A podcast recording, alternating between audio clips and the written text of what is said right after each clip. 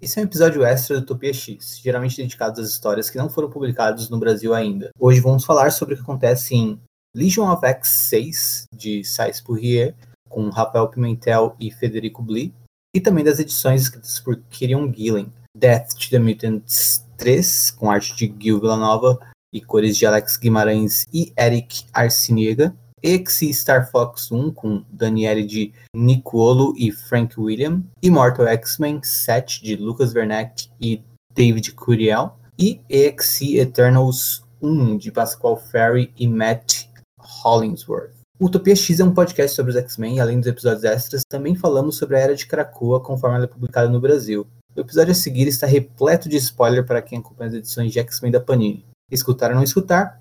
Eis a questão, que será respondida pelo seu ato de seguir me ouvindo ou parar por aqui.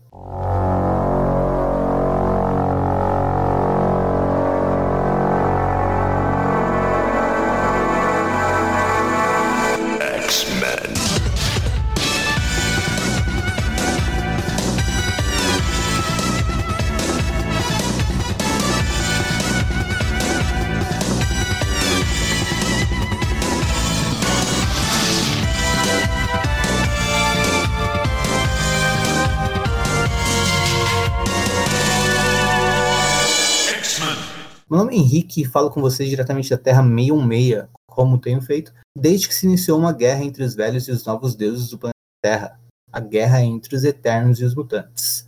Guerra que já temos como encerrada, mas nem por isso de estar salva. Porque uma das formas que alguns Eternos, os Vingadores e o Senhor Sinistro encontraram de dar um fim ao conflito foi criando um deus. E assim, o celestial chamado progenitor foi criado e anunciou que julgaria tudo e a todos em 24 horas. Ele julgou e agora estamos todos aqui na Terra 616 condenados ao fim do mundo. E o fim do mundo está próximo. Os heróis então se reúnem para botar em prática um último plano. E é neste plano que estamos desde os dois últimos dois episódios e seguiremos nele hoje e também entenderemos melhor qual é esse plano. E aqui comigo está o Bruno Mael, que eu devo perguntar. Bruno, você já foi julgado pelo Celestial? Julgado e eu fui reprovado, porque eu mesmo me reprovei, e aí o Celestial viu a minha falta de confiança e me reprovou. Bom, talvez você e eu ainda tenhamos salvação caso o plano dê certo, plano do noturno. Então, como eu comentei, né, a gente eu só tem... queria dizer também que Xavier é o pior pai do mundo e o Magneto é o melhor. Quando o filho não é dele, no caso, tem esse detalhe também.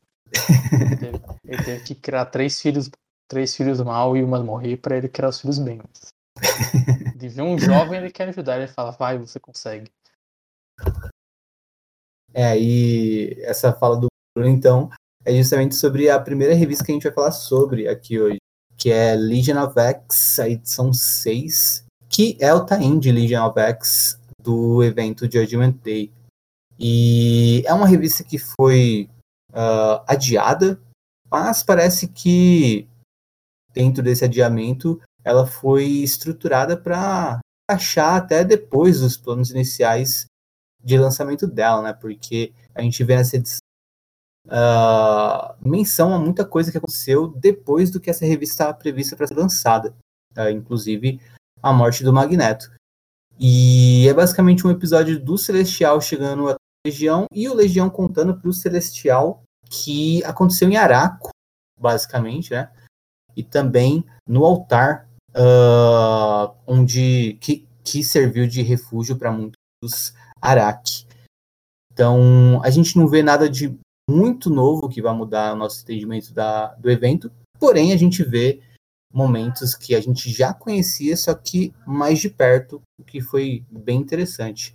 E a gente vê que o Legião, além de lutar com Uranus, né, ele não perderia para Uranus e só perdeu por conta de uma desatenção que ele teve.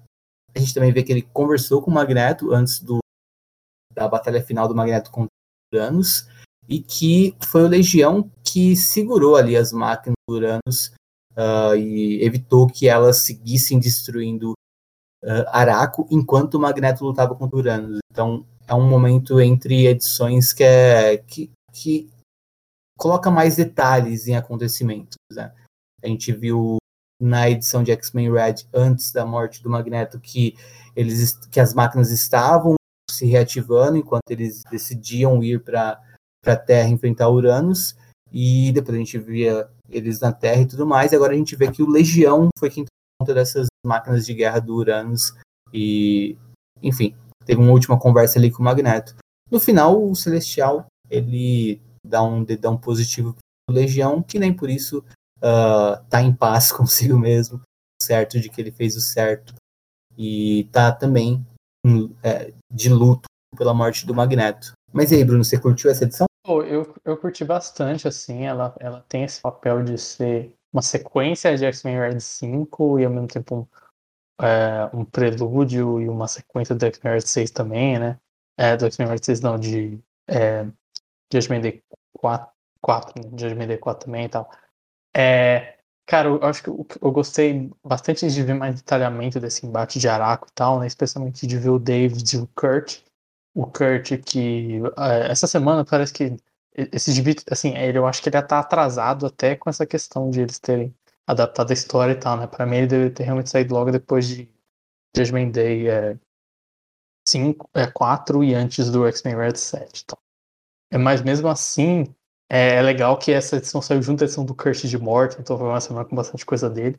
E o David mesmo, assim, o embate todo dele com Uranus e como eles são seres tão poderosos que a batalha deles não é um negócio mental de possibilidades e que um pode apagar o outro da existência e nunca ter existido, e essa é a grande ameaça.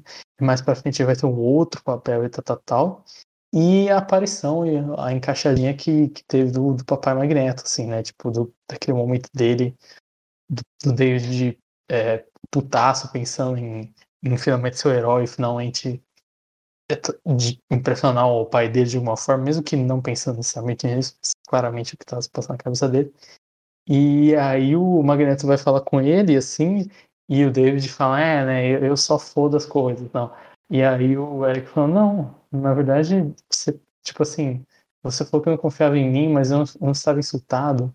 É, confiança é um, é um é algo que tem que nascer do exemplo através do tempo e não temos nenhum total, mas você é a pessoa consegue segurar eles e eu sou o único que consegue fazer isso aqui. E o Magneto basicamente falou, não, David, eu, você não confia em mim, mas eu confio em você e você é a pessoa que precisa salvar a Araco enquanto eu faço isso aqui. Não é que eu não quero que você faça isso.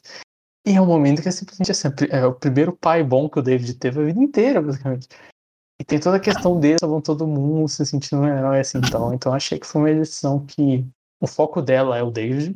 Você tem ali em segundo plano o Kurt e o Magneto. O, o Kurt e o Eric é o Magneto e o Noturno para manter o padrão de nomes. Só que, apesar disso, eu acho que ela toca muito bem tudo isso, sabe? Toca muito bem no personagem da Legião, toca muito bem no contexto de Araco ali, toca muito bem no Magneto, na questão parental do Xavier, mas o Xavier estando ali, toca bem no Kurt, essa questão de querer ser o herói. Então, assim, é uma missão com bastante coisa, bastante momento. Ela se passa, novamente, numa extensão meio grande de tempo também. Mas achei gostei bastante, assim, gostei de. Ela fez bastante coisa, gostei de tudo que ela fez, basicamente. Visualmente é um deleite também, né? Dá até pra gente, depois que termina de ler, voltar e ficar só reparando em detalhezinhos. E tem algumas coisas que até me incomodam, tipo, tem uma parte que da luta do Legião com Uranus que eles estão, tipo, fazendo uma, sei lá, dança de salão, que tá o Uranus com um chapéuzinho e tal. Depois eles estão, tipo, fazendo um concurso de música, sei lá, cada um tocando um instrumento. Achei um pouco uma viagem que, se fosse no evento principal, eu ia achar muito bizarro, mas sendo não tá indo, também me incomoda, mas não a ponto de, tipo, ficar muito bolado com isso. Uh... Isso, isso, foi muito, isso foi muito X de espada da parte dos. É. Sim. E eu acho que o único defeito maior dessa edição é como o Spurrier escreve o Uranus. Acho que ele não pegou bem a voz do Uranus, sabe? Achei um pouco esquisito. Uh, principalmente no, nos momentos que o Uranus está conversando com o Legião, achei um pouco descaracterizado. Ele, ele é um cara menos. Eu não sei, menos Thanos de alguma forma. Ele é um cara que tem uma cabeça. Ele, pare... ele parece mais o Druid de alguma forma, sabe? Ele tem uma lábia melhor, ele é um cara um pouco mais pensativo naquele Uranus que é tipo genocídio na veia, assim, sabe? É, então, achei meio esquisito nesse sentido. Mas antes de a gente continuar a falar sobre Legion of X, gostaria de apresentar ela que estava sendo julgada enquanto a gente começava aqui, por isso que eu não pude apresentar antes. Mas agora ela já terminou o papo que ela teve com o Celestial e pode contar pra gente. Letícia, o Celestial te deu, te deu um dedão positivo ou um dedão negativo? Ai, Henrique, prefiro não comentar sobre, sobre esse julgamento com o Celestial. Mas e aí, você curtiu Legião, Legion of X? Cara, eu até que curti ver o, o voo Magneto por uma última vez. Né? por enquanto. É, eu gosto muito desse Legião, cara, do Legião no site por ele é muito bom. Eu gosto muito dos momentos dele com, com o Magneto, que nem eu falei agora. Muito fofo. Mas, que nem você falou, o Uranus é um pouco estranho mesmo nessa, nessa revista. Mas, assim, no geral eu gostei bastante. Eu gostei muito do, das partes dele com o Magneto. Esqueceram de botar bigode no noturno, né? Também vale mencionar isso. É, verdade, verdade. Mas foi legal uh, também a gente ter uma revista inteira só pro Legião, né? Acho que o Spurrier, sei lá, deve ser o personagem da vida dele, né? Porque ele trabalha muito Sim. bem. é o que o Também sinistro é pro Kieron Gillen. Também tem a questão que, tipo assim, ok, o Legião é poderoso pra caralho, eles estão com um baita problema.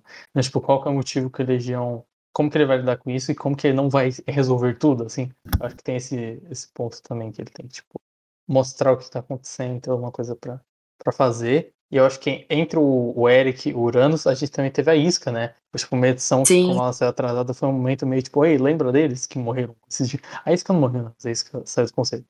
E eu quero muito quando eu reler, eu não sei quando eu vou ler, porque, tipo, acho que vai demorar pra eu reler, porque eu gosto da saga, mas eu também lembro ela bem na minha cabeça. Então eu acho que eu gostaria de é, maturar um pouco mais, assim, esque- esquecer um pouco para reler e ter uma segunda impressão mais diferente e tal. Mas eu gostaria de ler isso logo depois do, do Judgment 4, assim, pra meio que já, já pegar essa parte, pegar a isca e o magneto logo, de- é, logo pegar a isca e o magneto sincronizado com o que acontece com ele, assim, tal, assim. Inclusive, o lance do Kurt com a isca é muito legal, né? O jeito que ele resolve tipo, desafiar ela, tacar no meio do mar e fala, ah, perdi, tchau, tchau. Tipo assim. É, legal. Aliás, ah, é, no geral, esse evento teve alguns problemas de lançamento. Ah, na minha mente vem agora esse Legion of X, claro, mas também outros que a gente vai comentar aqui hoje, que, que é o do Star Fox, que saiu semana passada e a gente vai comentar hoje, porque o ideal seria É. deixá-lo depois de Death to the Mutants 3. E eu só espero que a Panini tenha gente sensível à leitura, sabe?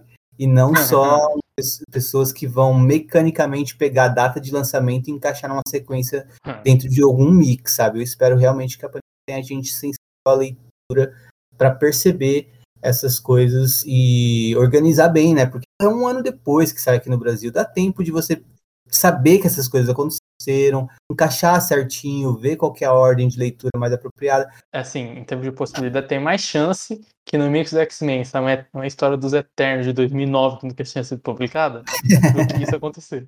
Assim, É. sendo realista. Você tá esperando demais da Panini, cara. Pois é, se tiver alguém da Panini me ouvindo, eu faço esse trabalho de graça para vocês. Só me mandar um, um e-mail todo, Manda todo e-mail. mês que é a próxima organização. E se não for para puxar, puxar minha sardinha, então, ó, contratem o Bom Deus. O Bom Deus sempre vai ter a melhor solução na Fala. linha X. Então, ah, tem aí opções para vocês.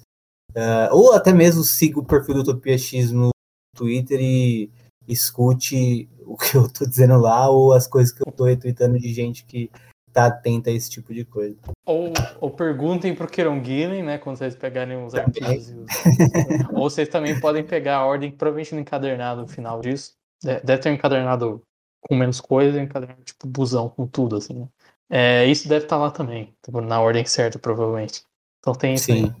Bom, tendo passado por Legion of X, a gente vai agora para a segunda revista da noite, ainda no núcleo X. Vamos para Immortal X-Men 7. Uh, com... Eu só queria pode pontuar, falar, pode falar. Só queria pontuar nesse último, nessa última página aqui, que é a página até que o Legião fala I will me e tal, né? Como parada do, do Legião do Escorrer. É, o, o Seixal, o progenitor, tá dando um joinha indo embora, assim, é muito engraçado. Que tá com a cabeça abaixada. Parece muito que ele tá, tipo, indo embora do rolê, abaixando a cabeça. Opa, dando um joia pra trás. Cara. tipo, falou, falou. Pode crer. Isso aí pode virar figurinha fácil. É, ele falou, não aguento mais. Não aguento mais ficar falando com esse moleque. Beleza, cara, o seu pai não te ama, já entendi, vai embora. Eu gosto, tem uma página preta inteira dedicada à frase Magneto estava certo. É, eu gostei disso também. O, de o David completamente magnetado, né? O que uma falta uma figura paterna faz. Sim! completamente Magneto estava certo. Eu, eu falei ah, na abertura que o Magneto teve que criar errado três filhos e deixar uma filha morrer, mas ele aprendeu a ser um bom pai, ao contrário de Xavier. Tipo assim, hoje em dia Sim, ele é um verdade. jovem, ele dá um tapinha no braço e fala, você é forte, você consegue. Mas tá tudo certo, viu? Forte abraço. Ele é desse jeito, hoje em dia. Hoje em dia. Forte 30 abraço. anos que ele não tem filho, uns 40 anos. Desde que ele virou Headmaster Magneto, que mais não tem Verdade, ele criou então, o filho assim, dos outros, né? O Magneto exatamente. dele, mas criou o filho Prendeu, meu. Uma coisa que eu acho legal também, agora que vocês comentaram essa, esse lance, uh, é como a gente pode perceber um, um Legião que aqui ele tá. Ele, ele, ele fala né, que sente inveja do Magneto que morreu como um mártir e como um herói e tal. E faz muito sentido o personagem de Legião uh, enxergar a situação dessa maneira, né? E é um personagem que tem muito um peso de pecados passados nos om pecados passados nos uhum. ombros e faz sentido ele ansiar por uma redenção, né? E ele invejar essa Magneto aqui. Então achei bem legal também ter essa camada no, no texto do Spurrier nessa edição. Não, e, e, é muito foda que ele fala assim no final, assim, de falando, tipo, é, que ele fala que o, é que ele tá de luto pelo Magneto como todo mundo, ele tem inveja dessa morte heróica, e de, tipo, por que, que, que ele tá vivo o Magneto não? E aí quando o progenitor é o positivo, o David fica tipo, ah, mas isso não, tipo, isso não me reafirmou como eu achei que ia reafirmar. E aí no final, é. tipo, tipo, fala, tipo, ah, foda-se também, é fácil você julgar a pessoa ou não, porque você não vai ter que ver com isso, que é tipo, mesmo aprovado, ainda tem que lidar com as consequências de tudo, e ele ainda tem esse impulso meio não, só suicida, mas meio Marte, assim, de tipo, querer morrer de maneira heróica e não ser um herói uma vez, mas ter que continuar a vida dele, assim, que é algo que, tipo, Sim. é um negócio. Eu sempre lembro do Tony Stark. É algo que o Magneto fala para ele também. Ele fala que tem que ter alguém que luta e sobrevive. E é muito fofo o Magneto falando, tipo, eu confio em você. Aí o moleque, porra, figura, momento figura paterna. Caralho. Ele vai lá, e faz o, o lance dele muito fofo. Eu sempre lembro do recente, pelo menos, do Homem de Ferro do Canjo, assim, que falam bastante das expressões do começo. Tipo, ó, o Stark quer morrer como herói e apagar todos os pecados dele, assim. Que eu acho que é bastante uhum. que o David tá tentando. Tipo, pô, se for uma vez e morrer logo em seguida, acabou, tá ligado? Eu sou, vou ser coroado, vou ser canonizado, assim. Uhum. Porque ele ser o herói e continuar vivendo, ele ter que continuar vivendo com as consequências das coisas. Então, eu achei isso muito... Eu achei isso muito foda da, da parte da, do, do Legião Ria, que eu acho que não tinha tido tanto espaço na revista por enquanto, assim, né? Tipo, tinha três tramas na revista, ele era meio que a terceira, às vezes a segunda, assim. Depende, porque o personagem novo tava bem ligado a ele também, assim, mas é legal ter essa edição focada completamente assim. Bom, então agora sim vamos para Immortal X-Men número 7, que tem o Noturno teletransportando ali na capa e que indica pra gente quem vai ser o foco dessa edição.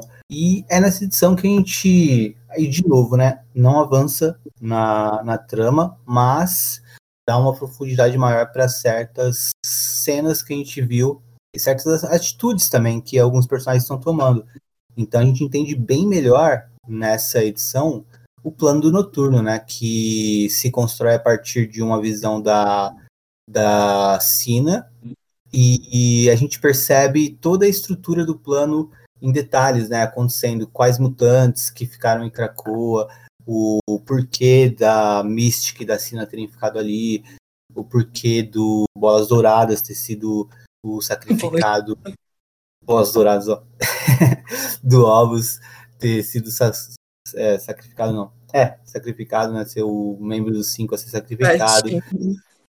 A gente vê a ressurreição do Capitão América uh, adiante e o momento daquele diálogo com a cozinha da Mansão dos Vingadores mais detalhado, né? Que quem convenceu o Êxodos foi a, a Hope. E, enfim, a gente vai vendo várias coisas em, em, maiores detalhes, né? Como a cena da morte da Mística com a Sina. Uh, a gente vê um diálogo entre elas, que é bem legal, né? E a gente vê o Senhor Sinistro tentando sair ali pela culatra, né? E não conseguindo também, falhando. Acho que isso também é interessante. Lembrando, uh, o Senhor Sinistro tem acesso ao poder da Moira. Uma coisa que a gente não comentou ainda, porque não, não, uh, não tinha sido relevante ainda para o evento em si, né? Mas que aqui se mostra como, como um dos elementos trabalhados e o Senhor Sinistro vai tentar uh, sair daquela realidade e não consegue, né? Tem alguma coisa dando errado ali. A gente não entende bem o porquê, mas a gente só sabe que deu errado. E o, o mais surpreendente aí fica pro final, né? O plano do noturno envolve ainda um elemento que não havia aparecido na, no evento, que é a Orcs.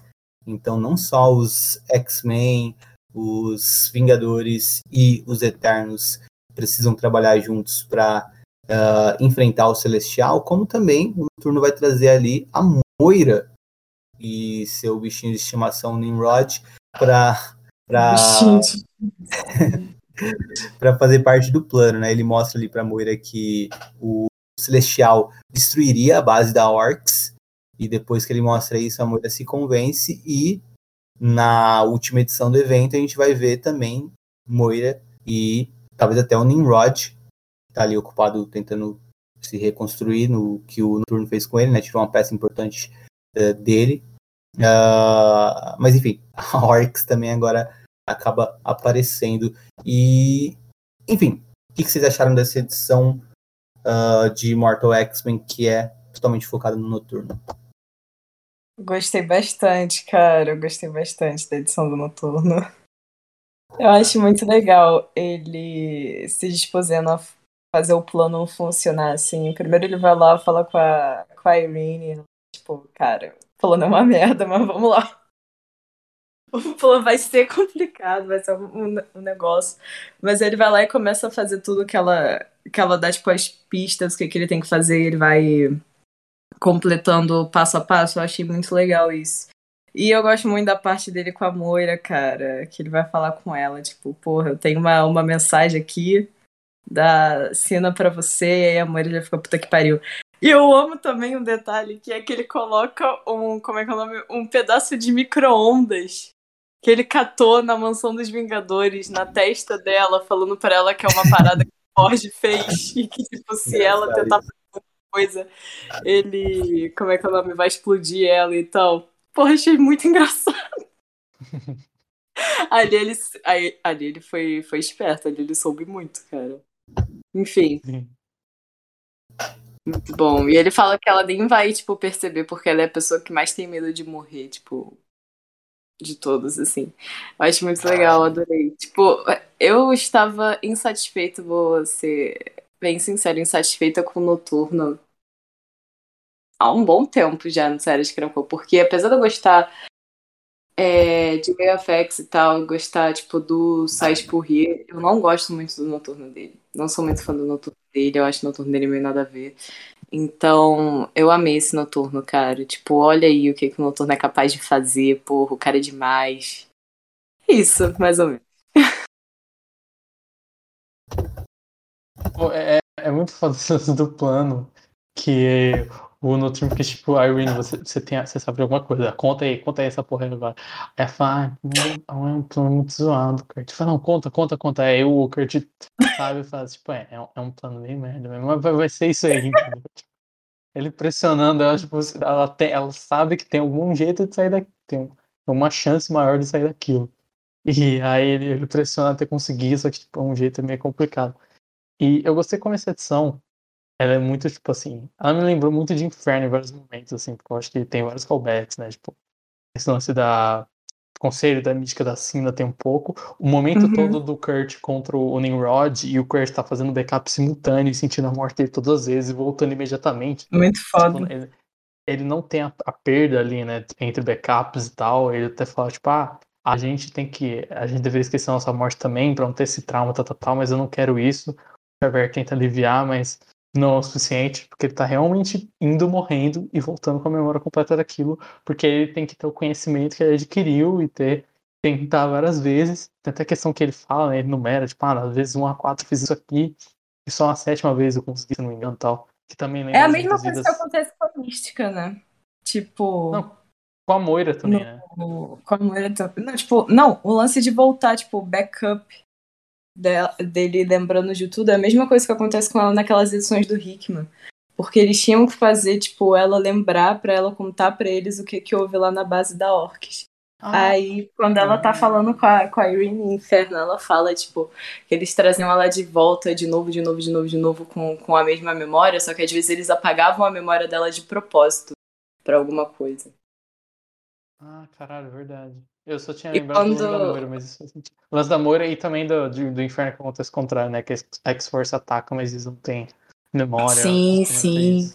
Mas a gente tinha sacado isso. É, Tanto que, tipo, aquela cena lá, a cena final daquele, acho que é X-Men 20, do Hickman, da, da Mística, tipo, eles perguntam pra ela o que, que houve lá na Orcs, assim que ela volta, e ela fala que, tipo, ela falhou e tal, e ela conta o que, que aconteceu. Toda aquela coisa. É. Sinistro. Aliás, aliás, falando em sinistro, tem também umas que não consegue usar a Moira mais, né? Que tipo, não funciona. Sim. Provavelmente o Celestial criou tipo, um, um Nexus temporal lá que não consegue usar a Moira também. Isso eu acho que foi uma maneira muito foda do gamer falar, ó, Sinistro não tá conseguindo fazer isso, beleza? Pô, ele tem essa abertura aqui, mas ele não consegue. Tem que justificar a história acontecer. Cara, Talvez se algum momento ele usar, vai ser um, um negócio maluco também eu queria apontar uma fala do querido Mr. Sinister, que ele fala lá no início. Eu gosto bastante da, da cena que eles estão no conselho, falando, tipo, ai, o que, que pode acontecer? E aí o Shaw tá, tipo, apostando dinheiro com a Emma no que, que vai acontecer. A Irene tá, tipo, morrendo de medo, coitada da velha. tá presa ali na cadeira dela. E o, e o Sinister manda um, pô, por que, que a gente não faz um, um. Como é que é o nome? Um exército de clones do Magneto. para acabar com o Celestial. Será que não daria certo? E aí tu para e pensa, porra, se pá, até que daria certo, mas é uma parada tão escrota que, tipo, ninguém topa fazer aquilo, sabe? ninguém topa desonrar o Magneto dessa, dessa maneira, tá ligado? Ai, cara, eu só achei muito, muito bom. Tipo, esperar pra pensar, e se o Mr. Sensor tivesse feito um. Como é que é o nome? Um, um exército do Magneto, o que, que teria acontecido. E logo depois disso, na cena que tu falou da, da cena com, com o Noturno, que eu também acho muito legal. Ele simplesmente fica, tipo assim, teleportando junto com ela no meio do ar. E, ele, e ela fica tipo, cara, tu não vai me matar. Eu não, não sei por que você tá fazendo isso. E ele fica, não, mas tipo, você tem que sentir e tal. Coitada, cara. Se ela fosse velha, ainda ela teria tido um ataque cardíaco com esse noturno. Eu gosto que ele fala, tipo, e aí, madrasta do mal, vamos dar uma, um papo. Aí ele fala, você tá escondendo alguma coisa e tal. E ela conta pra ele, tipo, é um plano bem ruim, mas, tipo, se pá, funciona. Ele fala, ah, bora, vamos fazer então. E aí é isso. E começa a jornada dele. É, é foda que o gancho da Moira, basicamente, tipo assim, ele chega pra falar, Moira, vai todo mundo morrer, tá ligado? Foda-se. Tipo, foda-se. Se o mundo acabar, vocês vão acabar junto daqui a a 3 minutos da hora que você tá atacado, tipo, não importa. É até legal, inclusive, que ele fala que ele sabia desde uma hora, e aí o amor falou, por que você não mandou um e-mail? Tô esperando até voltar exatamente 3 minutos. Mas, tipo, esse gancho é basicamente um, estamos todos no mesmo barco, que estão literalmente, nesse caso é verdade. Nesse caso, realmente, a Terra vai acabar, tá ligado? Então, tipo, ah, vem aqui, Moira, porque vocês não têm motivo pra odiar a gente, porque não, não adianta de nada, tá ligado? Foda-se, eles vão morrer também, não faz diferença nenhuma. E aí eu acho que, pelo que eu entendi, o plano é justamente usar a Moira pra hackear a máquina de uma forma. Ou o Celestial agora. Por agora não lembro. É, eu não entendi direito qual, qual que é o plano, mas tipo, eu confio. Tô confiando, tô confiando. Eu acho muito engraçado que, tipo, na, na cena final tá a Moira olhando, tipo assim, pro negócio explodindo, o Kurt do lado e, e atrás tá o Nimrod, tipo, pifando, tá ligado? Saindo mais faísquinha da cabeça dele. Coitado. Ai, ai. Teve uma hora ali rapidinho que eu achei que a Moira ia ser o, o Celestial. Porque ela tá com ah, o, o, olho vermelho, tá ligado? Que nem o Celestial fica. Só que aí é porque ela é Moira Máquina também. Aí ela faz é, ó, pelo, pelo que eu entendi, eles falam que tem três, é, tem três missões. Failsafe Activation, que é a pessoa que tá lá dentro do Celestial tentando apertar o Failsafe e mata ele. A Life Preservation, que seria tipo, preservar a vida Terra. E o três é Delay Destruction, que é a, a da Terra, a inteligência artificial, lá, a máquina, tá em autodestruição e alguma, eles têm que fazer alguma coisa, algumas coisas para tentar frear isso. E a única esperança deles é essa, porque, tipo, a Terra está sendo destruída por causa disso. Porque o Celestial mandou a, a máquina destruir a Terra e, tipo, tá sendo destruído. Então, o que a gente vai ver aqui é que o Kurt vai pegar a Moira para fazer isso, para hackear de alguma forma a máquina para atrasar. E em Death to the Mutant também vai ter isso, porque o Fastos vai querer rebutar a máquina para desconectar o progenitor da máquina e também fazer adiar a destruição do, planeta. Tipo, ele vai conseguir impedir, ele vai adiar. Então, é, são coisas que, que se, se cruzam, mas tipo, a intenção é toda essa de tentar adiar o fim do mundo. É basicamente uma justificativa para isso demorar, sei lá, três semanas para acontecer e não uma edição, assim, pra sobrar um tempinho, assim, pra todo mundo. É, eu gosto dessa parte do, do delay, da destruição também, que, tipo, é muito foda a parte que a Hope fala para todo mundo de Krakoa, a gente vai precisar de pessoas para ficarem aqui, tipo, morrerem, tá ligado? E aí ela fala, ah, e um em dez pessoas já tá bom. E aí ela fala que muito mais que isso, tipo assim, levantou a mão e tal, dispostos a, a ficar em Krakow e sacrificar pra atrasar o Celestial. Porra, achei muito foda. Ela, cara, Messias, Hope Summers. O, o, acho que uma única coisa que eu lamento por essa edição é que o Gillen escreve um noturno tão da hora. E Sim. eu queria ver ele escrevendo uma edição do noturno que não fosse dentro do evento, sabe? Porque Sim. tem muita coisa que teve que ser. Ele conseguiu até fazer o seu estudo de personagem aqui, como ele faz em cada uma das edições de Immortal X-Men, mas eu acho que se fosse fora do evento, teria muito mais espaço para isso acontecer, né? A gente poderia ir muito mais a fundo no, no que é o noturno uh, pro Gillen e tal. Acho que só isso que eu lamento. Mas é, é, realmente, quando você vê o Noturno do Gillen e compara com o do Spurrier em Way of X, dá para perceber muito claramente o que a Letícia comentou num dos nossos episódios de Reinado de X sobre. Acho que nosso primeiro episódio sobre uh, Way of X, né, Caminho do X, que ela comentou esse incômodo. Acho que fica muito claro uh, quando você compara com o Gillen aqui e também nas edições que o Noturno apareceu do evento, do, da revista principal do evento, uh, como esse Noturno de alguma forma parece muito mais Noturno. Eu acho até pela segurança dele, pela maneira como ele sorri, pela maneira como ele se comporta uh, perante as situações e também com os outros.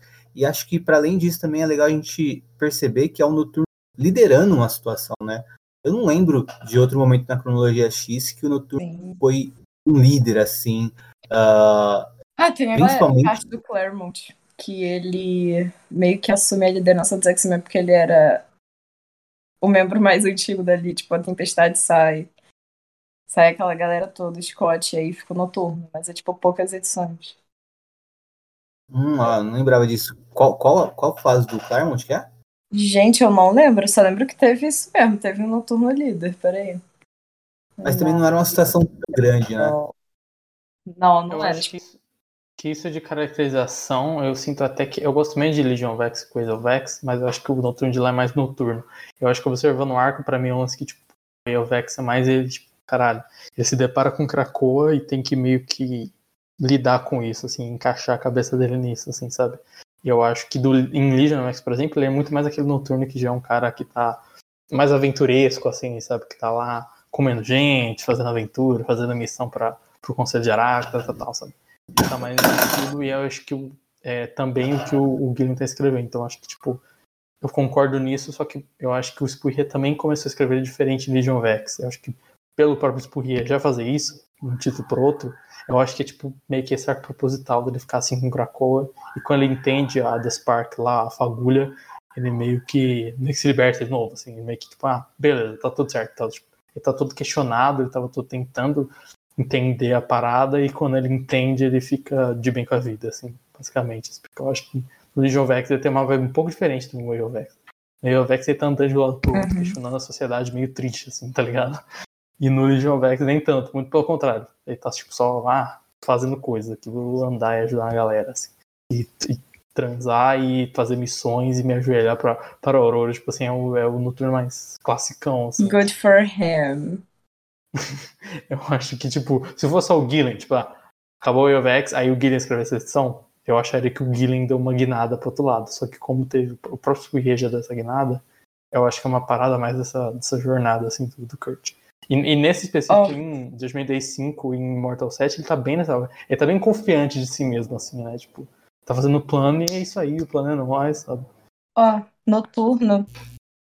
É, assim que a Tempestade perdeu os poderes, que ela, tipo assim, foi em uma jornada espiritual saiu ali um pouco dos X-Men Noturno, é, assume, e aí tem aquela minissérie dele de 1985 do Dave Cockrum, em que ele é líder do X-Men. E foi aí que ele virou líder ah, do X-Men. Pode crer, é aquele momento da tempestade antes de a queda, né? Que são até as edições que Sim. encaixam, que alguns encadernados colocam as edições da tempestade nessa jornada dela, assim, os poderes e tal, antes de a queda, porque tem muita coisa que tem a queda dos mutantes que vai estar tá ali, né? Nessas edições Sim. da Tempestade. Achei muito triste a Mística e a Sina morrendo também. Queria colocar aqui. Mas é fofo. Ah, e muito bonita a cena. Sim. que ela fala, tipo, a Irene fala, tipo, eu morri lá na, na ilha. Na esperança de que. A, na ilha morta, no caso. Na esperança de que a gente, como é que o nome, se reunisse. E agora a gente tá, tipo. A parada de novela fala, tipo, fecha. Ela fala pra mim que eu fechar os olhos, que eu não ia querer ver isso. E aí eu fico. Será que ela não volta mais depois dessa? A querida a mística? Porque a Irene acha que ela vai morrer, né? E não voltar.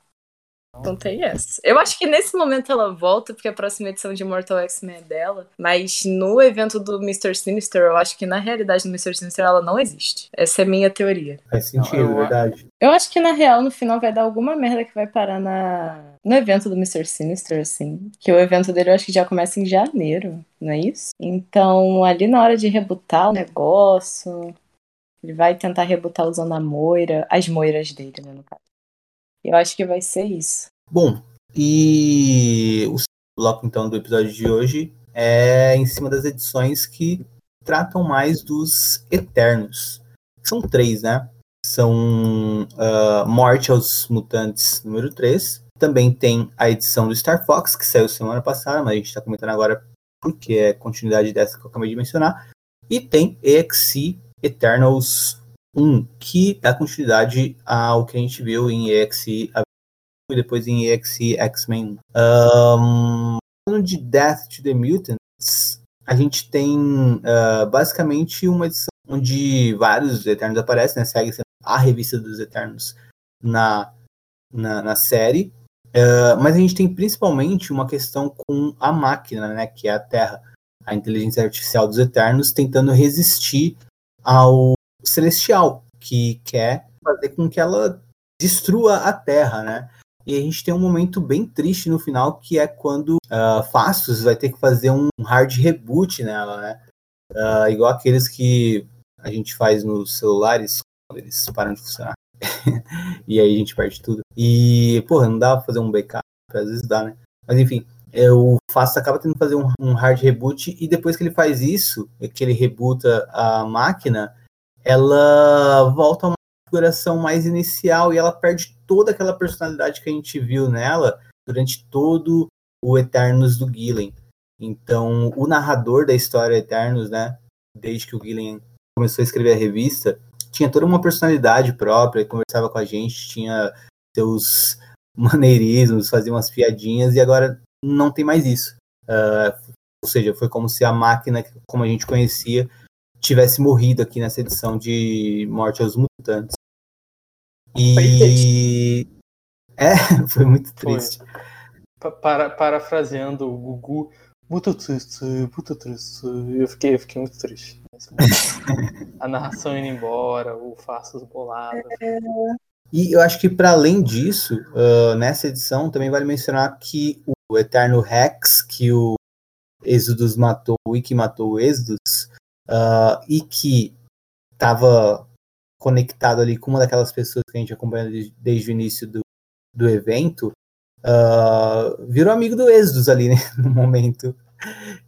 que agora esse Eternos Rex tem a personalidade daqueles humano que estava ali ligado a ele, que teve de morrer para ele ressuscitar, né? Vocês lembram que era? era? Era a menina que curtia poesia, né? Isso. É. Uhum. Que ficava conversando online com a galera sobre poesia, que parecia até que o próprio Celestial estava conversando com ela num dos que a gente leu. E Sim. o Exo se conectou com ela ali para ela atacar o Celestial.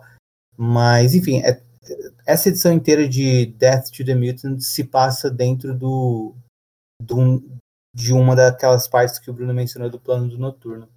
Um, e a gente também tem a edição uh, de, do Star Fox, né, que se passa também nessa coisa do plano noturno, né, mais na parte de conter os danos e salvar o máximo de vida possível. E a gente vê o, é uma edição que discute muito sobre o personagem do Star Fox, né, uh, até sobre o uso do nome Star Fox ou Eros, e a gente também vê bastante coisa da, da origem dele que remete à cronologia do personagem. E no final a gente vê ele entregando o posto de uh, Eterno Primordial pro. Uh, como que é o nome do Eterno que é Zeus, na verdade? Os Zuras. É, pro Zuras. E também que o ele fez isso para os Zuras concordar com dele, né? Que era abrir portais no planeta Terra todo para que todos todos os habitantes do planeta Terra fossem para para a realidade de Bolsa, onde fica as cidades dos Eternos lá, né? Então os Eternos estão abrigando todo mundo para eles escaparem da destruição, né? Porque ao mesmo tempo que o Celestial está tentando fazer, tá tentando ir pelo caminho mais curto, que é uh, o, através da máquina, que é a Terra, destruir a Terra, uh, ele também está causando vários desastres, bolas de fogo caindo do céu e tudo mais. A edição do Star Fox é isso, né? Uma continuidade de Death to the 3 e também uh, mostrando o Star Fox tentando salvar o máximo de vidas possíveis, uh, ou seja, também dá continuidade ao que a gente viu que é o plano do Noturno em Immortal. E por fim a gente tem também o EXE Eternals 1, né? Que a gente vai ver o julgamento da Ajax e também da. A gente vai ver um pouquinho da Cersei, né? E que já tinha sido julgada e tal, mas a gente vai ver um pouquinho mais sobre ela. Mas é no mesmo ritmo da, das edições de X-Men 1 e X Avengers 1 também, né? Não avança muito, mas conta algumas histórias dentro daquele momento que esse está dentro do Celestial. Bom, então tem essas três edições para a gente começar. O que, que, vocês acharam dela? Pontos negativos, pontos positivos? O que, que vocês têm a dizer das três edições? Eu gostei bastante de Death to the Mutants. Dessas três, eu acho que foi a que eu mais gostei. E, cara, eu achei. Que nem você falou, eu achei tão triste a parte da, da Terra rebutando. Ela tá falando com, com o Fastos e tal. Porra, cara. É muito triste. Porra, cara. Pô, foi, eu achei. Mas enfim, eu achei, eu achei essa revista muito, muito legal, assim. A parte do Êxodos falando com o bichão lá, eu também achei legal. Gostei bastante. Enfim, acho que é isso. Não tem tanta coisa assim pra comentar, tipo, que tem dos outros, pra mim, pelo menos, né? Eu também gostei da do Eros. Achei ele um querido. Pô, eu, eu adorei Death to the Mutants também. Achei que, tipo, teve bastante coisa, vários momentos, desde a gente ver a destruição da Terra, do ponto de vista da máquina, ver, rever a cena do, do Icaris morrendo e ver que ele não vai ser ressuscitado pela máquina, Aí vem a, a Cersei relembrando porque ela não passou no teste também. É, que questionam, questionou isso dela também. Vê o, qual que é o nome daquele Rex mesmo? Era. Ai caramba, Sign. Eu não lembro, meu Deus. Ai. Sign, achei. O Sign voltando e. Tipo, fugindo da máquina, né? De onde eles estão sendo ressuscitados. Indo pra Krakow e tendo aquela conversa do Exodus falando: Ah, você é sempre medievais e citando poesia, o caralho, assim. O próprio Fácil se infiltrando na máquina, a máquina ajudando, tipo. É outra edição é, que acontece um monte de coisa, coisas paralelas, e eu gostei de todas elas, basicamente, assim. E de todos, todos os personagens que ele, que ele decide dar um spotlight, assim, o Sign, Fastos, a própria máquina e tal. Assim. Então, pô, gostei bastante dessa edição de, do Death to the Mutants. E a última, puta, a última faixa é muito foda. Fiquei muito triste que a máquina. Que a máquina foi de. Foi de. Foi de base. Não, como chama aquele botãozinho? Eu não sei se tem um nome, aquele botãozinho do celular que você aperta o hard reset. Foi de reboot, a máquina rebootou. Eu, eu achava que tinha um nome pra isso, mas foi, foi de, de restauração ali, entendeu? É... Pô, mas muito legal essa edição. A edição do. Assim, né? Ela fala até pouco do evento. Tipo, acho que o grande feito é ele meio que falando: ó, a gente vai é, abrigar um pessoal da Terra aqui na máquina, basicamente dentro da, da própria Terra. E ele faz um acordo com os Duros e fala, tipo, ah, não, você é o Prime Eternal mesmo, depois que eu sair daqui vai ser você, mas eu preciso que você me ajude aqui e tá? tal, a gente precisa inspirar as pessoas e tal. Isso é basicamente o que acontece pra saga, o resto é basicamente o, o Eros pensando nele mesmo, na história dele mesmo, desse evento. Assim. E eu gostei bastante disso. Ele questionando quem que é o Eros, quem que é o Star Fox, e repassando parte da história dele, e da história dos pais dele, e da história ali da, desse núcleo, dessa parte dos Eternos, né, que com Thanos e tal, assim. Então, é isso. Gostei, tipo, é uma edição menos legal do evento, assim, mas eu gostei bastante. É uma edição com bastante ação também, com arte do Daniel de Nicolo. E acho que é o maior gibi que ele fez, provavelmente. Que me lembro, pelo menos. Mas eu, eu, só lembro dos gibis que ele fez com Tom Taylor, eu acho, do uma edição do Son of Kal-El e aquele, sabe assim, e o julgamento da, da Idia, que eu acho que foi o, a edição menos, tipo assim, ela foca na, na Cersei lembrando do próprio julgamento, ela foca ali nos personagens dentro da máquina e tal. E meio que levaram um pouquinho para falar da Idia aqui de fato, assim. Mas eu achei muito foda o jeito que é feito o julgamento, que vai julgar ela justamente baseado nesse lance da, da ressurreição e como eles sabem que ele mata um humano e falam, tipo, ó, eu sou a primeira pessoa que se matou para ser ressuscitada e aí vai passando as outras pessoas que ela matou, e vai, vai passando todo mundo. E aí vem o deixar pra julgar ela mesma, assim. E vem a própria figura da, da Macari, deixar como a figura da Macari também julgando ela e tal. Então. Achei, é, eu, curti também, assim, eu achei que é um, um julgamento que ele é menos. Assim? Definitivo, assim, né? Tipo, ele vai julgar e a Edia que ameaça ele e tal e ela joga isso pra cima dele mesmo. Tipo, é, é sei, lá, sei, lá, é menos o julgamento da Aja que sim meio que um ponto de virada e um gancho para a próxima edição.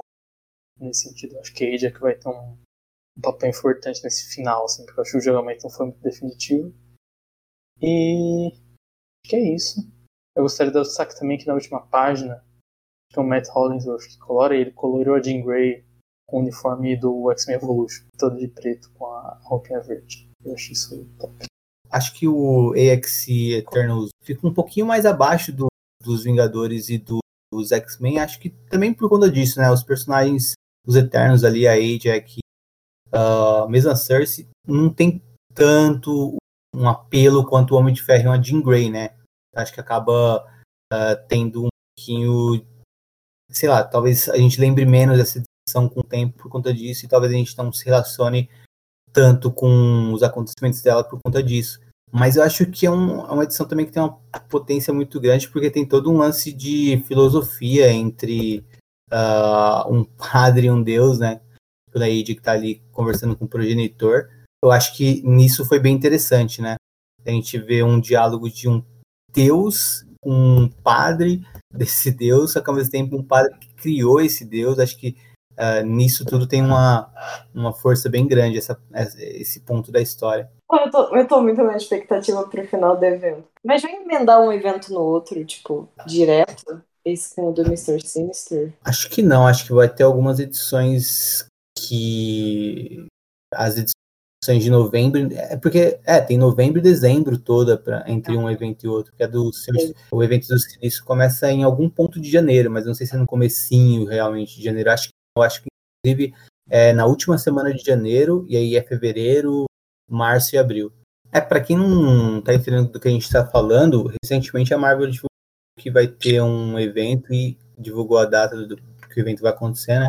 Uh, no último final de semana, em relação à gravação que a gente está fazendo aqui. Então, é os, são os pecados do Senhor Sinistro.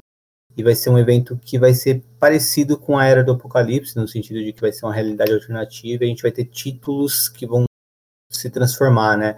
Como a gente teve na Era do Apocalipse. Então, por exemplo, X-Men Red, ao que tudo indica, vai virar Tempestade e a Irmandade de Mutantes. E Immortal X-Men vira Immortal, Immortal X-Men, que é muito maneiro. Esse evento, então, vai acontecer no começo do ano que vem. E também já anunciaram um outro evento uh, relacionado à franquia X no final do ano que vem, ou para o segundo semestre do ano que vem, digamos, que é Fall of X. Mas esse daí a gente não tem nenhum detalhe além do título. Bom, então a gente terminou nosso antepenúltimo episódio de AX Judgment Day aqui no Utopia X. Semana que vem a gente vai ter o penúltimo, e então a gente vai ter o último. É claro, talvez a gente ainda tenha mais um depois do último, porque tem também a edição uh, Ômega, né? Que deve ser mais sobre os Eternos, mas o final, final mesmo, uh, é daqui duas semanas. Na semana que vem, a gente só tem um tain uh, do evento, que é de X-Force. Hoje também teve X-Force, hoje também teve Wolverine, hoje também teve Quarteto Fantástico, teve muita in que a gente não comentou sobre, ia ficar também muita coisa pra gente ler no mesmo dia e já comentar hoje. Uh, mas são tains que provavelmente não tem uh, impacto na história geral, né? Mais no sentido daquele tain do Homem-Aranha que a gente já comentou aqui, uh, e o do, dos Vingadores também. Tains assim, mais à parte, e hoje, como tinha essas cinco revistas muito mais importantes, a gente resolveu focar mais nelas. Mas enfim, semana que vem tem a, a, o Time da X-Force. Até lá a gente vai ter talvez lido outros times que saíram hoje, né, no dia da gravação. E talvez a gente comente, mas o principal foco vai ser, no próximo episódio, comentar o que a gente achou da saga no geral, o que a gente achou, achou desse grande evento no geral, uh, até antes do final, e se a gente gostou, se a gente não gostou de uma coisa de outra, o que, que a gente esperava e o que, que a gente recebeu, se a gente está curtindo uh, esses meses de evento. E também para teorizar um pouco sobre o que a gente espera para o final, o que a gente vai ver na última edição. Então vai ser basicamente assim, o episódio da semana que vem vai ser um pouco mais aberto e não sobre uma parte específica do evento, até porque só vai ter o Time da X-Force mesmo sendo lançado. Então, Tchau, gente. Até semana que vem. Tchau. Tchau,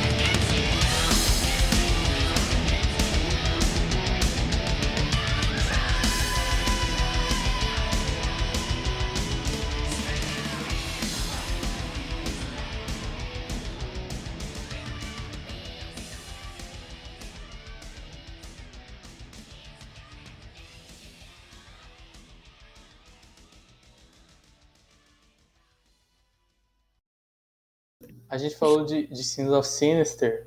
A gente tinha que lembrar também que na capa de, da Tempestade Irmandade dos Mutantes, ela tá vestindo uma roupa homenageando o Magneto. A roupa com aquelas bolinhas do lado. Ela sabe muito, cara. Ali, ó, tem... Se tivesse uma ó, realidade apocalíptica agora, eu também ia estar 100% magnetizada e a minha. Aquela minha personalidade para essa para esse universo novo também seria completamente magnetizado, cara. Aqui, ó, os acordes dos dois seria o Ororo, David, aí tem que ter o Beto, porque o Beto foi aluno Nós Mutantes. Tem. Tem que ter o Bob, por causa daquela edição do Hickman, que ele ajuda a Long Neto, também aquela edição do Pride do Antônio Oliveira. Muito fofo. Com ele, com ele, tipo. Ali, ó, deixa eu pensar aí. Tem que ser gente meio recente, assim, né? Gente que são os novos fãs da Magneto. Eu gosto muito que não importa o universo, a polaridade nunca é herdeira do Magneto em nada, não é? Muito bom. A Hope também, porque a Hope ajuda ele lá no. Como chama? A Hope substitui ele no conselho e também uhum. ajuda ele no Trial of Magneto. É Verdade. Ressuscita a Wanda e tal. Cara, muito bom. Storm and the Brotherhood of Mutants. Coisa boa. Eu gostei que o, o Noturno e o Wolverine vão ter filhos, né? Eu achei muito fofo no Nightcrawler. Eu vi aquilo, eu lembrei do... Como chama? Do Here Comes Tomorrow. Do final de Novos X-Men lá, que tem aqueles dos Noturnos. Hum. São Noturnos Wolverine? Ou são só Noturnos vários Noturnos do Homem Direito? Mas só Noturnos. Não, sério. Eu adorei que é uma Wolverina Noturno. In the Night Crawlers, muito bom. Caras, eu, eu gostei da ideia desse evento. Apesar de ser evento atrás de evento e se cansar um pouco, é muito legal. Eu, eu adoro eu, caras. Eu adoro eu, mais que eu deveria adorar. Um eu escrito pelo Guilherme, o homem que mais trabalha na barra. Vai ter o evento do Homem-Aranha também. É o primeiro evento, ah, né? É. Da história. Esse aí, tipo, vai ter. Não vai nem entrar na revista de X-Men, né? Vai ter tipo uma minissérie separada de X-Men, que é o que vai ter o filme no YouTube. Sim, lá. vai ser muito bom. Puta, é, tipo, é, independente de vai ser o evento, eu até confio nas edições de X-Men, mas, tipo, eu também não. Não vai entrar, tá ligado? Não vai ser, tipo, novos mutantes, entra lá. Vai, vai ser mais, tipo, um negócio. Tipo, foi Devil's Reign, assim. Tem X-Men no meio, mas não tem. Tipo, foi nos anos 2000, né? Tinha diretos também. Essas minisséries de X-Men do evento. Mas. Eu acho bem legal. Eu, eu acho que é por isso que o Sins of Sinister vai ser, eu aposto que vai ser isso. Que alguns títulos vão parar, outros vão continuar, tipo minissérie ou mensal mais é, que não tem tão ligado com o centro, e só esses títulos vão estar no meio, tá ligado? Porque eu não acho que eles vão parar tanto a linha assim, eles têm que continuar as minisséries, e são, tipo, no fim das contas, são três é, revistas no centro, e aí o que a gente falou, que, tipo assim, ou você falou, não lembro, alguém falou que mas algum dia na sua vida vocês vão falar isso. É. Caralho. Que é um evento atrás de evento, assim, vai ter só três meses de respiro. Eu acho que isso também vai dar uma amenizada, assim. Tipo, esses três vão estar no evento, o resto estar separado. No Dark Web não vai ter nenhuma revista no evento, vai ter uma revista para o evento, tá ligado? E aí, pra dar essa, essa parada assim, tá ligado? Porque se realmente fosse, tipo, é, rola Judgment Day. Aí acaba o Judgment Day, aí começa o arco do Dugan dos filhos da câmera, aí chega o Dark Web do meio da rede do Dudu. Aí sai o Dark Web, tá ligado? Eu acho que fica meio. Isso pode ter até sido um planejamento já, mas. Quer dizer, isso foi planejamento, mas tipo. É... O Hickman planejando esse futuro da linha, ele falou, bicho, eu tive, eu tive que escrever, tá indo em par pra caralho nessa merda. Eu vou planejar, eu vou ajudar vocês aqui com a Marvel. Foi Marvel, fala todos os eventos que vão fazer aqui pra só para testar um negócio e organizar aqui falou, oh, gente, isso aqui vai estar, tá, isso aqui vai estar tá na mensal, isso aqui vai estar tá na minissérie, isso aqui vai ser separado. para evitar esse lance tipo X-Men Empire, aí você vai ler X-Men tem Empire no meio, então, tipo, tem, tem pra tudo quanto é lado, assim, sabe? Eu acho que esse, esse planejamento que eles fizeram desses anos também ia contando com isso, tá? Tipo, vamos tentar fazer esses eventos serem, tirando o Judgment Day, que tem o Gillen, cara, esses eventos serem mais amenos, assim, tá ligado? Ficar entrando em tudo. Tipo, senão não dá. Ah, eu tô empolgada pra Dark Web, cara. Eu amo a Madeline. E eu sei que o meu casa Zebros é o maior fã de Inferno original já que já pisou na Terra, então assim, confio. Eu, eu também, sou, sou dessa opinião aí, entendeu? Tem, é, tem que refazer Inferno de novo sim, entendeu? Porra, essa porra é de 89, faz tempo pra caralho, nunca refizeram. Aí tem reboot, gente reboot. vou fazer de novo. Ai, gente, fizeram Dia de Futuro Esquecido 15 vezes, todo escritor faz o seu. Fizeram Massacre de Mutante um monte de vezes, fizeram um monte de história. É, programa extermínio um bilhão de vezes também. Pô, deixa eu fazer essa história de novo uma vez, cara. Fiz essa história faz 30 Sim, anos, 40 sim. Porra. As pessoas comentam como se, nossa, toda terça a Madeline Parr aparece. Porra, ela ficou morta por tirando X-Men, X-Men com A e tirando aquele arco lá do. Não, isso a gente, a gente morta. deixa em off. É. Literalmente porque é outra Madeline, né? Mas eu acho que tipo, ninguém fora as Aham. pessoas que, que, que, leem o- a Wiki ou sei lá, ouvem o Cerebro entenderam que não é Madeline. Tipo, sabe? Sim. Pra todos os efeitos ela estava morta desde aquela época. É, então, porra, traz de volta aí, velho. Não tem problema. Inclusive, eu, eu não lembro se eu falei, Henrique, mas alguma página no Facebook de Marvel, alguma coisa meio meia, tava comentando. Postou alguma coisa de Homem-Aranha. Aí alguém comentou, ah, por que essa fase atual do Wells tá tanto, tanto hate? Aí a página comentou tipo assim, ah, eu não sei, tá, mas acho que o fã do Homem-Aranha também hateia muito. Aí, vírgula, o Spencer foi genial, ele também era muito hateado. Eu fiquei tipo, Puta que pariu. eu, eu defendo esse run, mas assim, eu acho que nem a mãe do Nick Spencer acha o Homem-Aranha dele genial, tá ligado? Se ele perguntar pra mãe dele, a mãe dele fala, ah, é filho do Dan Slott, ele é mais legal, tá ligado? Tipo assim, não tem como. Eu fiquei tipo, porra, pera lá, genial é O demais. fã do Homem-Aranha é diferente, né? Porra, o fã do Homem-Aranha é muito diferente. genial. Não, eu, defe... eu sou uma das pessoas que mais defende esse run que eu mesmo conheço, mas assim, genial é. Porra, gente. Caralho, genial. genial. Forçou. Deu uma forçada.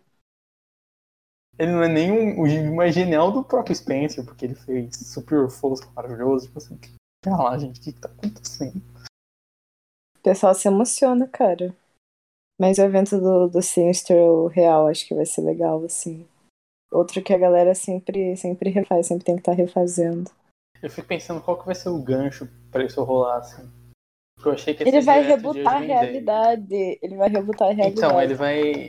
Ele vai chutar o balde, assim. Vai, vai matar uma moira, sei lá. Porque a gente já viu ele fazer isso no, no Immortal da. Na edição de Immortal da Irene. Eu acho que ele vai rebutar e aí. Tanto que no, na edição dela tá escrito tipo Judgment Day, aí depois vem tipo. The Red Diamond Empire, alguma coisa assim. Storm É. System, uma parada dessa. Então, E aí, será que vai. Vai conectar com o lance do. Como que chama? Do, dos vários naipes do sinistro também? Eu fico pensando nisso. Eu acho que sim, porque nas fotos de divulgação tem os bonequinhos lá, tipo, com o. Ah, real. Com os naipes. Eu acho que vai ser, tipo, vai ser um Um mega mundo. O Sinistro ganhou nesse mundo, é isso. É o AOA dele.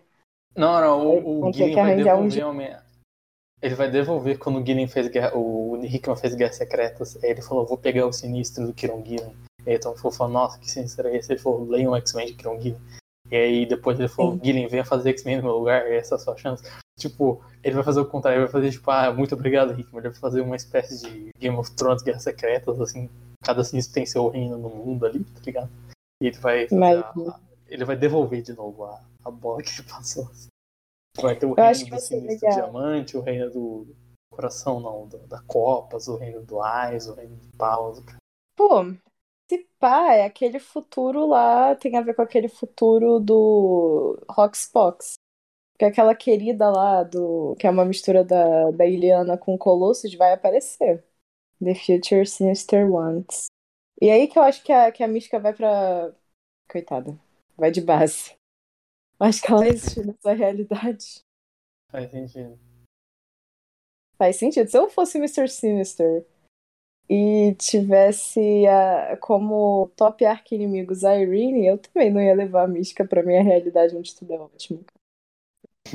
Com todo respeito. Onde tudo é Mr. Sinister.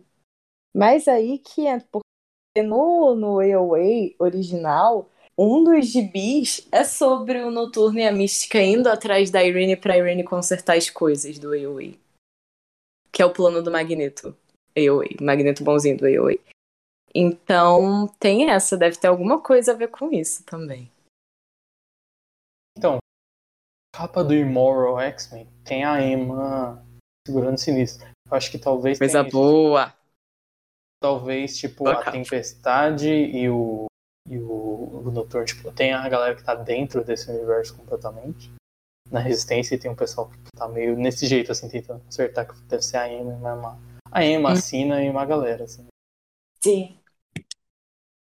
Vai ser legal isso. Ah, edição de Demolidor é a melhor das quatro até agora, assim. Eu ia falar, Demolidor saiu, mas eu não estou inclinada a comentar sobre essa merda. O Chips Darcy matou, matou qualquer empolgação que eu pudesse ter com o Demolidor, cara. A gente é, é tipo, olhava assim, o dia que ia sair, sabe? Ai, hoje vai ter Demolidor. Primeira coisa que eu Ah, eu tô ao contrário. Eu tô tipo assim, nossa, eu tenho que ler essa merda ao vivo. Legal. pra mim, pra mim já foi tipo ah, eu não aguento mais. Eu quero que ele se aposente, cara. De Demolidor, pelo amor de Deus. Alguém tira esse homem de lá. Ele já não Deixa aguenta. Ele... DC, DC, manda o contrato de exclusividade, pelo amor de Deus. Por favor! Nossa! Eu, cara, eu ia virar a maior fã da DC se eles lançassem um contrato de exclusividade com os Pisidores, pra ele nunca mais escrever Demolidor, cara. Mas. Com todo respeito. São, tipo, é, ela, primeiro que ela é parte 1 da saga. Eu, eu até comentei isso, eu li recordatório lá, Red Fish Saga parte 4. Falei, parte 4 é. Porra. Parte cara. é o, meus 4 horas na minha cara. Tipo assim, pô, pelo amor de Deus. Parte 4, o cara vai começar agora. É, e aí, tipo, é a edição que acontece mais coisa desse. Não acontece Mas mais... é tão. É a primeira edição que é desse arco e ela acontece muito mais coisa na terceira. Por isso que eu acho, eu acho que achei melhor que a terceira, porque a terceira não acontece É, porque a terceira não, não é uma edição, não tem nada naquela. É. Ela é quase que tipo uma edição zero, uma edição ômega, assim, ela fazer uma ponte e tal. Só que as coisas que aconteceram, aí elas são questionáveis. aí, tipo assim, aconteceram coisas, aconteceram, definitivamente. Ele escreveu coisas acontecendo.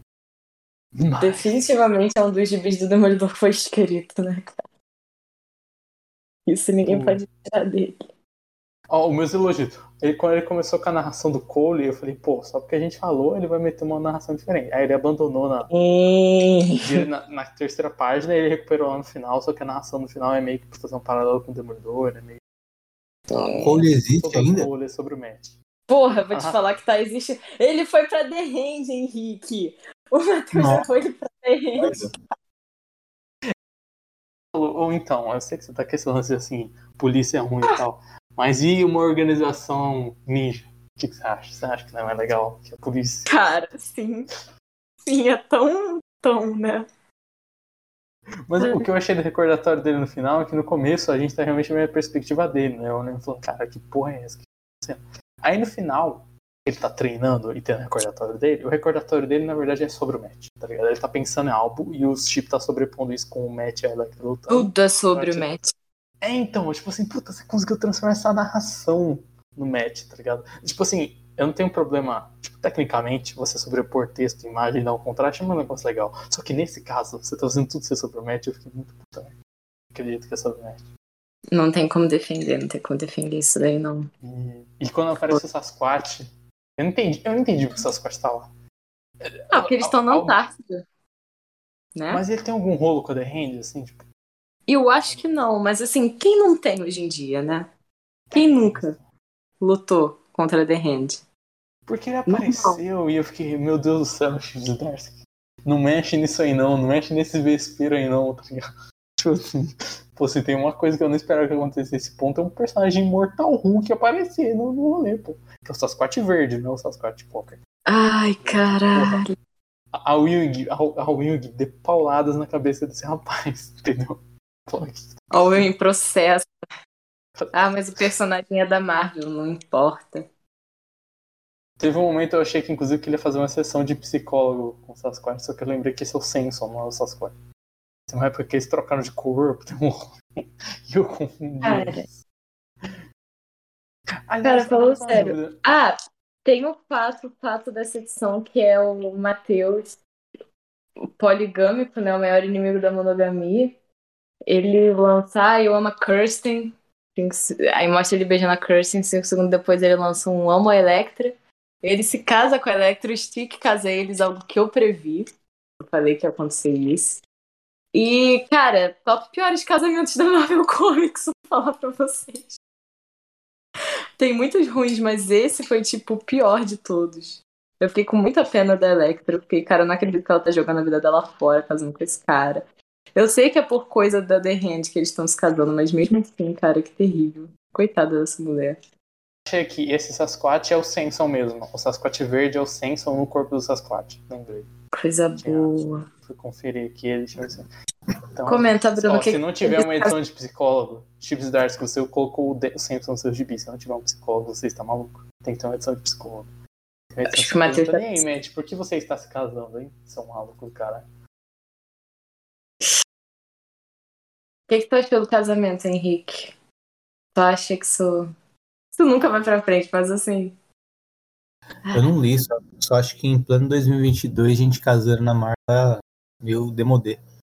É meio eu, demodê. Eu, sabe, tipo, ah, eu gosto casamento. de edição de casamento, sabe? Eu gosto de casamento, eu gosto de história de casamento. Mas essa é tão não uma história de casamento que eu fiquei, cara, isso tá aí pra nada. Tá não, pra quê? Pra uma... impactante entre o, sei lá, o match qualquer pessoa, inclusive a idade em algum e também porque não tem desenvolvimento nenhum nessa porra, né? A gente ficou três edições sem ver ela, e ele chega e fala, vamos casar, vamos casar. E aí não tem Eu quero ver o POV da Electra, eu queria tanto ver o POV da Electra. Tipo, vou casar com o Matheus. O que, será que o Matt, o Matt casou no, no, no Demolidor do Bendis, não casou? Ele casou com a Mila. E a que mulher a... foi parar no é, mas eu acho muito escroto o que acontece com essa mina. Muito. Mas é o segundo casamento da vida dele, então. Sim. Inclusive, é, é, tem uma questão, se você for da Mila, ele casa com a Mila no meio do. Acho que logo antes do arco do Rei da Cozinha do Inferno. E eu estou lendo esse arco pensando, quão propositalmente o Matt tá ficando maluco pra caralho. Tipo assim, o arco é sobre ele tá nessa linha, o arco é sobre ele estar maluco, ou o arco não. Tipo, ou ele não tem consciência que o Matt tá maluco pra caralho. Tá Porque eu fico pensando nisso, assim, especialmente quando mostra isso, ah, eu amo a Electra, vamos casar, eu fico tipo, chip, isso que é, é pra mostrar que ele tá lelé da cabeça? Ou você realmente acha que isso aqui tá, tá de boa, sabe? O chip que tá de boa. Tem essa, né? É, ele gosta. Tipo, até ele falar, ah, vamos usar, vamos usar o. Vamos usar esse, esse poder pro bem. Cara, tipo assim. O Matt tá entrando num lugar meio rei da cozinha do inferno barra Shadowland das ideias, assim, eu tô meio tipo. Isso é proposital. Sim. Se eu fosse, se eu fosse o chip, eu ia lançar o Breaking Bad do Matheus logo. Eu ia falar, não, cara, ele tá maluco, ele tá. Perdeu tudo. Não é possível, cara, não é possível. Eu, eu tô pensando nisso, assim, eu não sei o que se é proposital ou não, tá ligado? É, o pior é que com ele, com os chips e dores, eu, eu também nunca sei se é proposital o Matheus dele ser assim ou se ele acha que. Não, que o Matheus é ótimo. Não sei tá te dizendo. Então, isso, isso aqui é foda, sabe? que é difícil pegar essa linha tênue ali entre Sim. proposital ou não. E esse negócio da Kirsten é foda também. Que a cena que ele fala, ele mostra um flashback e ele fala, ah, eu amo a Kirsten, eu amo a Electra. A vida é complicada. Isso é o máximo de recordação que a gente tem sobre o médico isso. E eu fico pensando que, tipo, às vezes, parece que essa revista ela não tem tempo para desenvolver algumas coisas. Só que ela tem tempo, ela tem tempo pra caralho. Ela teve duas edições que não fez nada. Se ela gastasse menos com o anjo da guarda do Matheus. Tipo assim, mais bicho. Personagem. É, faz uma edição, tipo assim, triângulo amoroso, uma edição com vai ter o Kirsten, vai ter o Matt e vai ter a Electra na puta. Trabalha isso aí, ele só fala. Ah, é complicado. Ah, isso aí eu vou desenvolver depois. É a mesma coisa que ele fala na edição 3. Ah, o Matt não tem tempo. Coisa. Tipo, porra, pera, ele tem tempo sim, caralho. Você tem tempo de sobra. Tá ligado? Assim, é, é, essas throwaway lines que é tipo, ah, tem isso aí, velho, complicado. Foda, né, velho? Foda. Tipo, foda é foda. Tipo, você que está escrevendo, você que está colocando essa limitação. Eu gosto que o Stick chipa ele é Electra, né? Ele fala, vocês nasceram pra isso, pra lutar contra a The Hand juntos e casa eles. Que coisa, né? Tem nem a Como é que pode? Deles, deles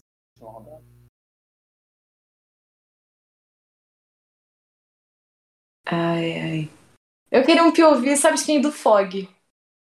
Porque o Fog tá lá no headquarters da The Hand. Eu queria ver ele falando, putz, vim aqui, né, prestigiar o Matheus no casamento dele. Ele foi brigar com ninjas. tá acontecendo? Que merda é essa? O POV Não, do. Fog na The Hand seria muito bom, seria muito engraçado. O, o Fog simplesmente maluco ligando pra todo mundo, assim, tá? ligando, ligando pra Dakota North falando você não vai acreditar. Não vai acreditar. Lembra, lembra Shadowland? Não sabe da maior. Isso aí. Tipo assim, a, a gente, a gente tá se encaminhando pra isso aí. Eu nunca sei. Ele ligando pro Ben Urk, falando, velho, você não vai acreditar. Bem, tu não sabe da maior. Tipo, Judgment é Day é acontecendo. Bem, Yuri, olhando pela janela, vendo o Celestial, o Fog lá ligando por ele. Bem, Yuri, tu não sabe da maior. Ai, caralho. Como é que pode o casamento do Fisk ter sido melhor que isso? Às vezes eu fico chocado. Mas vocês estavam falando de. Quer dizer, a Letícia estava implorando pro Chip Darks para escrever Demolidor. Eu acho que. Eu acho que vai rolar mais uns dois anos isso aí, sabe? Para com essa porra, Henrique. Porra, Henrique, pelo amor de Deus. Não, Dois sério, acho que anos. tipo. Acho que até o final de 2024 ele vai estar lá. Não. Não, Que- 2024 não. Por que, que você me amaldiçoou desse jeito, cara? Não, acho que tá- talvez Você esteja chutando alto. Talvez seja até o final de 2023, vai, mas eu acho que tem muita 2024 a coisa. gente vai estar votando pra prefeito, Henrique. Porra, pelo amor de Deus. É verdade, é verdade. O cara, ele quer quebrar o recorde de maior escritor, tipo, que ficou mais tempo escrevendo Demolidor, porque não é possível. Não é possível. Já é muita coisa, mais do que deveria, entendeu? Saudades de Uhum. quando o run de Demolidor durava só três anos. Sabe? Oh, mas seria a maior prova que, que, que Deus nos abandonou. Imagina se, tipo, ele faz, sabe, 12 edições de Batman e continua em Demolidor por uns anos. Nossa senhora, Cara, imagina isso. caralho. Porra, não quero. Mas é muito triste, é muito triste. Ser leitor de Demolidor. Não leiam Demolidor. Se você tá ouvindo o que a gente tá falando, não leiam, caras. Para com isso. Vai procurar Se outra coisa. você, é, sério, se você quer ler pela farofa igual eu, que, tipo, eu, não, eu não estou acompanhando Demolidor mensal, tô acompanhando o arco. Eu, eu vi a Solist e falo, caralho, é, eu esperava acabar, agora eu tô acompanhando mensal porque eu quero ver o que, que essa merda vai dar, entendeu? Então, tipo assim, velho. Cara, eu nem sei por que eu continuo lendo. Eu fico, porra, eu ia me estressar tão menos. Mas eu acho que agora eu já cheguei num, num ponto em que eu não me importo mais, tá ligado? Só tô vendo esperando acabar. É, mas é porque você é fã, Letícia. É tipo na época do Flash do Vendite que eu li aquele negócio e falava, puta que pariu. E eu ficava lendo e comentando que nem maluco. Tinha cinco pessoas lendo de Bia e eu ficava tipo, velho, você não vai acreditar. O, Flash, o que, que o Flash Reverso fez? Tipo assim, é uma insanidade. E é um negócio também, é um outro exemplo, uma coisa que eu fiz uma coisa. Eu sabia que era ruim. Eu falei, não, velho, eu te- eu tenho que ler esse negócio. Esse negócio pra ser horrível. E eu li e falei, caralho, isso é horrível. E eu fiquei um dia eu comecei a acompanhar mensalmente, falando, caralho, isso é horrível. Caralho, isso, puta, isso. Cara, sabe o que me deixa mais maluca? É as pessoas que ainda tratam esse run como se ele fosse bom. E aí eu me sinto maluca. Entendeu? De- de- Parece que eu tô vendo a verdade, entendeu? E as pessoas estão, tipo, vivendo em outro outro lance. A primeira impressão é a que fica, entendeu? Porra, não é possível. Vocês não acham que o Chips e Darks chegou num patamar que, tipo, ninguém vai. Ninguém. Pouca gente tem coragem de falar mal dele. E só que aí, tipo, daqui uns 5 anos, 10 anos, o pessoal vai olhar pra trás e vai pensar, tipo, ou nem era tão bom assim, ou, nossa, que grande merda que ele fez com o Demolidor. sabe? Eu espero que sim. Eu espero que a, just- que a, que o... que a história me vingue, entendeu? Toda vai ser um década lance tem tipo- isso, eu acho. Toda década, toda época. Tem tipo um gibi que é super, nossa, esse aqui é o gibi, ou esse aqui é o autor. Na verdade, passa cinco anos a gente esquece que ele existe. Tá ligado? Isso meio que acontece o tempo todo. Um bom exemplo, acho, tipo, é, sei lá, eu não era tão ativo também online pra se- saber se isso não era só uma impressão minha, mas eu tinha muita impressão na, em 2010, até é, entre 2010 e 2012, que tipo, o Bendis era assim, maior autor da Marvel e tal, o cara, todo mundo amava tudo que ele fazia, tipo, o que ele fez com os Vingadores foi do caralho e tal, parecia que era um run incrível dele no- nos Vingadores. Eu fui ler, fui ler depois e, tipo, nem era tudo isso e aí no futuro um monte de gente, tipo, não olha pro os Vingadores do Bendis como se fosse uma grande coisa, mas a- na época foi, sabe? É, talvez, talvez. Isso O que tem que acontecer é que o Chip Zdarsky tem que escrever um gibi que comece ruim. E já seja ruim logo de partida, entendeu? É. E aí as pessoas vão começar a revisitar as, as coisas dele vão falar, nossa, como a gente tinha se enganado, né? Como é que era o calor do momento, aquilo dali.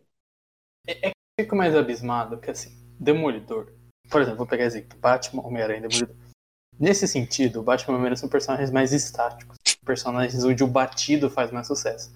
Tipo assim, bicho, a DC tem literalmente uma linha que é, ei, autor desconhecido, vem escrever o Batman no ano 1, tá ligado? E que é o Black Label, ah, o Batman iniciante, o Batman no apagão. Tipo, cara, todo Sim. autor ele quer escrever essa, porra, essa história do Batman iniciante. E tem isso pra caralho, o próprio Homem-Aranha também. Todo mundo quer escrever o Homem-Aranha nos anos 60, todo mundo quer fazer a sua versão de recriar, sabe? tem muito disso. Então acho que nesses personagens, ele tá fazendo aquele The Knight, por exemplo, que, tipo, uma recon... um Batman B15, tipo, recontando ele viajando no mundo e treinando e tal. É isso. Eu acho que encaixa mais com o Batman, porque o Batman tem mais esse público. O Homem-Aranha também, público de nostalgia, o caralho. Só que, pô, o Demolidor, tá ligado? Tipo, o Demolidor é conhecido como cada pessoa vai lá e faz o seu run e adiciona um negócio, adiciona uma ideia, faz uma coisa. Ele não é um personagem tão comercial, tá ligado? O fato que ele fez isso no Demolidor é meio bolado, sabe? Inclusive, E aí o Chip faz o história- contrário. Ele só pega várias ideias de runs que já vieram É. e refaz. Tem- eu tenho uma, ó, uma história com a medi- mediocridade de Steve Zdarsky. Eu acho incrível como o twist é só pra falar mal dele, assim, eu nem... ó, só, só pra não falar que eu só falo mal, o Batman tá muito bom, por enquanto. É, que a gente foi gravar no Record o História de Vida. A gente chamou o Ed- Edson, Everton, Edson, do Manual do Homem Moderno, que ele é Uhum. Homem-Aranha. Aí a gente gravou com ele, a gente gravou sobre o gibi, e em um momento, no meio pro final, a gente meio que deu notícia pra ele que não, esse gibi é aclamadíssimo, como tipo um puta gibi, um dos melhores gibi do Homem-Aranha em 10 anos. Ele ficou tipo, caralho, esse gibi? Tipo assim, isso aqui? Tipo, pô, gente, história é normal. tipo assim. E ele ficou abismado, tipo, velho, mas isso é um gibi normal, tá ligado? Tipo, assim, não tem nada demais, tá ligado? Que tipo, pegar alguém de fora, assim, sabe, que nem, nem tem, sei lá, alguma nostalgia por não gosta do Homem-Aranha faz 5, 10 anos, ou tipo, não é uma pessoa leitora normal, assim, casual, E o- assim, né? Mas o começo era muito bom também, né? É, então a gente. Essa história de vida. O nem começo o é muito bom também. Que isso? Eu gosto do começo. Eu gosto da primeira e da última edição da GB. Que pra mim elas são as que seguem a proposta. Que é tipo, Homem-Aranha através das eras envelhecendo. O meu problema Então, será, é a edição só- será que, será que é bom mesmo ou será que só a proposta que era muito boa e a gente se deixou encantar no mas, ca- cara, é, tu sabe, é o Chip Stars que ele tá tendo uma ideia, eu tô batendo palma, tá? Porque eu acho que é o suficiente. e, a, e a última edição é boa mesmo, ela é emocionante. O meu problema com o meio é que ele decide, tipo, e se eu simplesmente recontasse a cronologia do Homem-Aranha, só que ele tem um pouco mais de cabelo branco. tá Ligado? Aí ele refaz a saga do clone e fica tipo, velho, por que você tá fazendo isso? Tipo assim, a proposta disso aqui é contar uma outra história. Aí você fala, vou contar a mesma história. Só que dessa vez a, a minha saga do clone vai ser boa. É sério. 2022, 2018, na época da GB, tem gente que ainda fala, não, não, não, eu vou fazer a saga do clone. A minha vai ser boa. A- agora vai. Porque, tipo, porra. O, le- o legal não era recontar a cronologia dele, o legal era recontar uma história, era contar uma história com o Peter Parker através das décadas, tá ligado? Era legal ver a relação, por exemplo, do Vietnã com o Capitão América, e o Peter e o ah, Flash se alistando e tal. É, tipo, esse envolvendo contexto o personagem histórico vai pro nos- caralho, Isso, assim. contexto histórico. Tipo, É, ele, ele esquece isso muito mais com.